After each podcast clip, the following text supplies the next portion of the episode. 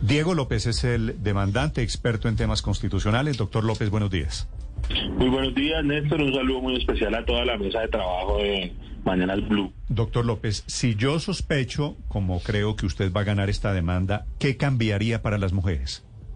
Pues se resarciría un tema que por muchos años ha sido injusto en contra de nuestras mujeres que trabajan tanto por nuestro país, que han sido excluidas, atropelladas y que no se les ha dado el lugar que corresponde y que desde el Congreso de la República no tuvieron en cuenta para eh, legislar con enfoque diferencial y de género en este tema específico. Recordemos que no solo es este tema, sino que a la mujer tampoco se le ha tenido en cuenta el aporte que hace al Producto Interno Bruto en el desarrollo de la economía del país y que nunca se le ha tenido en cuenta todo lo que hace en su casa. Entonces sería muy importante que se resarciera ese daño como se ha resarcido el daño de poder votar, de poder estudiar y todos estos atropellos generacionales y históricos que ha tenido.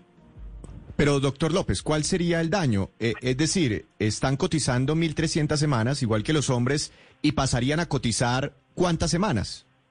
La demanda establece que pasarían a cotizar mil semanas, que es lo que establecía la ley anterior, que es la ley 100 que fue la que se reformó con la ley que nosotros estamos demandando. Es decir, que podríamos tener la posibilidad que se cerrara esa brecha en tema pensional. Hoy en Colombia se pensionan, de cada cuatro personas que se pensionan, tres son hombres y una es mujer.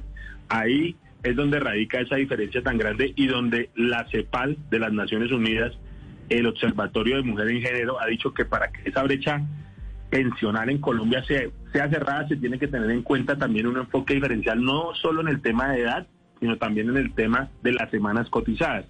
Entonces, lo que haría es que muchas mujeres hoy pudieran pensionarse, que han cumplido 1.050, 1.100, 1.200 semanas y que eh, accedieran a esa a esa pensión, a, a, esa, mm, a esa mensualidad que requieren para tener una calidad de vida mucho mejor. Sí, doctor López, pero en la mitad tiene usted a la Procuraduría, que si bien lo apoya, eh, respalda esta demanda suya, eh, tiene dos consideraciones y dice que no debe ser mil semanas, sino mil ciento noventa y cinco y una segunda fórmula, mil ciento cincuenta semanas. ¿Cómo le suena la propuesta de la Procuraduría? ¿Qué tanto le cambia la intención de la demanda original suya? Me parece muy importante que la Procuraduría haya entendido porque en realidad lo que nosotros demandamos es la desigualdad que hay. En sí, nosotros demandamos los artículos de la Corte de la Constitución, o sea, los artículos de la ley que van en contravía de la Constitución y lo que la Procuraduría nos está haciendo es dándonos la razón de que sí hay una desigualdad. Ya revisar el tema específico de que puedan ser 1.150 semanas, 1.000 semanas y que se pueda resarcir ese daño pues le corresponde a la Corte Constitucional también analizar el tema. En realidad, el enfoque diferencial es lo que nosotros estamos demandando. Y, la Procuraduría lo ha establecido que sí tenemos la razón y nos ha respaldado en este tema. Entonces, lo que ya es, digamos, un hecho es que si se puede rebajar un porcentaje de semanas sería muy positivo. Ya el hecho de que se establezca esa desigualdad y que se diga que sí existe esa desigualdad, desigualdad frente a las mujeres, pues es un gran avance y ya lo que se analizaría es la mecánica de ver qué menos semanas deben de cotizar las mujeres en Colombia.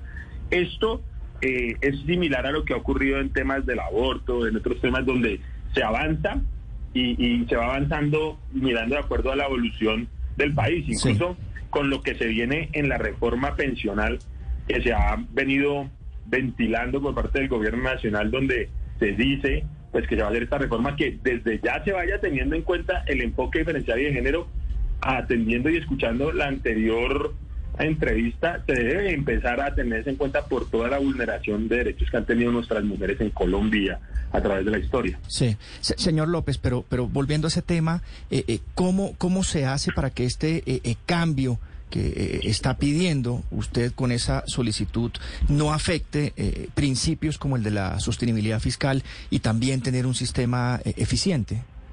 Claro, porque este, esta demanda también pone de presente en Colombia hay personas que ganan pensiones millonarias que están por encima de todos los demás colombianos, que ya son ah, casi injustificadas y que prácticamente esas millonarias pensiones se comen el mayor porcentaje de recursos del ahorro de los colombianos. Es decir, usted cotiza un porcentaje y, y, el que el que tiene estas pensiones y estos privilegios pensionales, ellos se absorben todos los recursos del ahorro. Entonces ahí tienen que entrar a analizarse también esa, esa equidad desde parte desde el punto de vista de la sostenibilidad fiscal para que todo sea más equitativo. No es que sea igual en el sentido de que ah no todos tenemos que ganar el mismo valor de la pensión, no, pero que haya más equidad en ese sentido. Recordemos también que a través de la historia en Colombia nadie le dice a las mujeres cuando han cotizado 900 semanas, 1000 semanas, cómo se recuperan esos recursos. Y también los fondos de pensiones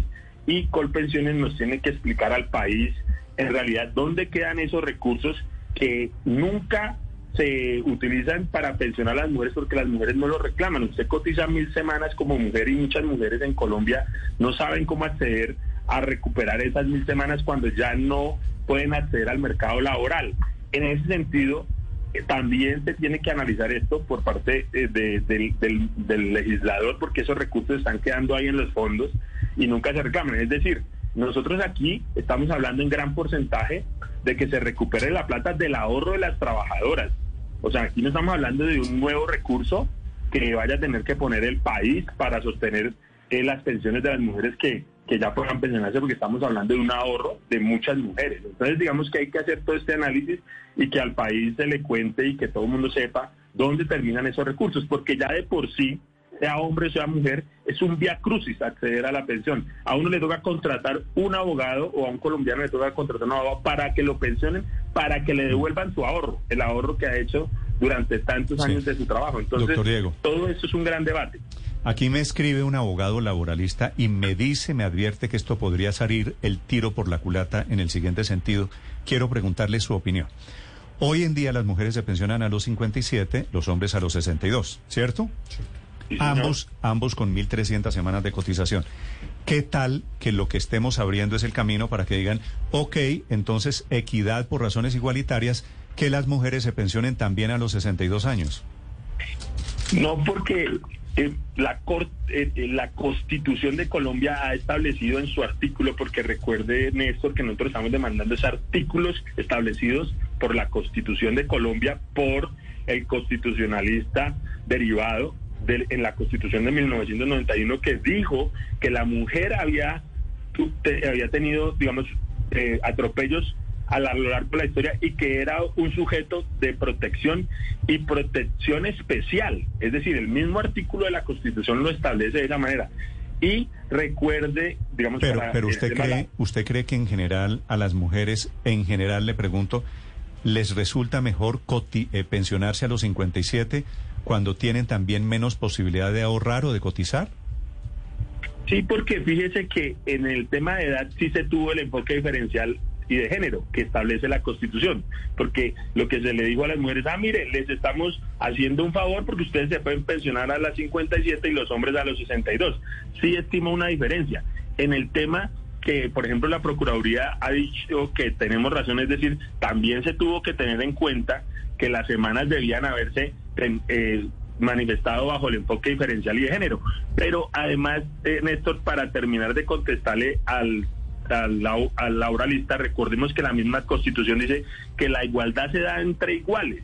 Es decir, no podemos aplicar de la misma manera la norma a una mujer que tiene que, como muchas que yo sé que nos escuchan, están haciendo su labor en su casa, que han tenido que dar su trabajo por el tema de tener sus hijos. No se le puede decir lo mismo que al hombre que ha tenido como esa libertad de poder mantener una continuidad laboral. Estoy de acuerdo. Doctor López, en la práctica, si su demanda es aceptada como parece, como conceptúa la Procuraduría, como parece que va a ser, ¿en la práctica se bajarían las semanas de cotización para una mujer de 1.300 a cuánto?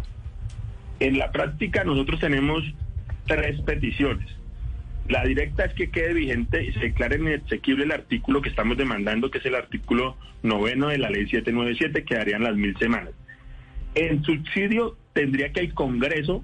Perdón, perdón, para, para ser claro, es que me están preguntando las mujeres, ¿una mujer se pensionaría con mil semanas? Con mil semanas de cotización. O sea, en la práctica es bajarle de 1.300 a 1.000. Sí, que es el, la ley anterior, que es la ley 100, que se aplicaba antes de la reforma.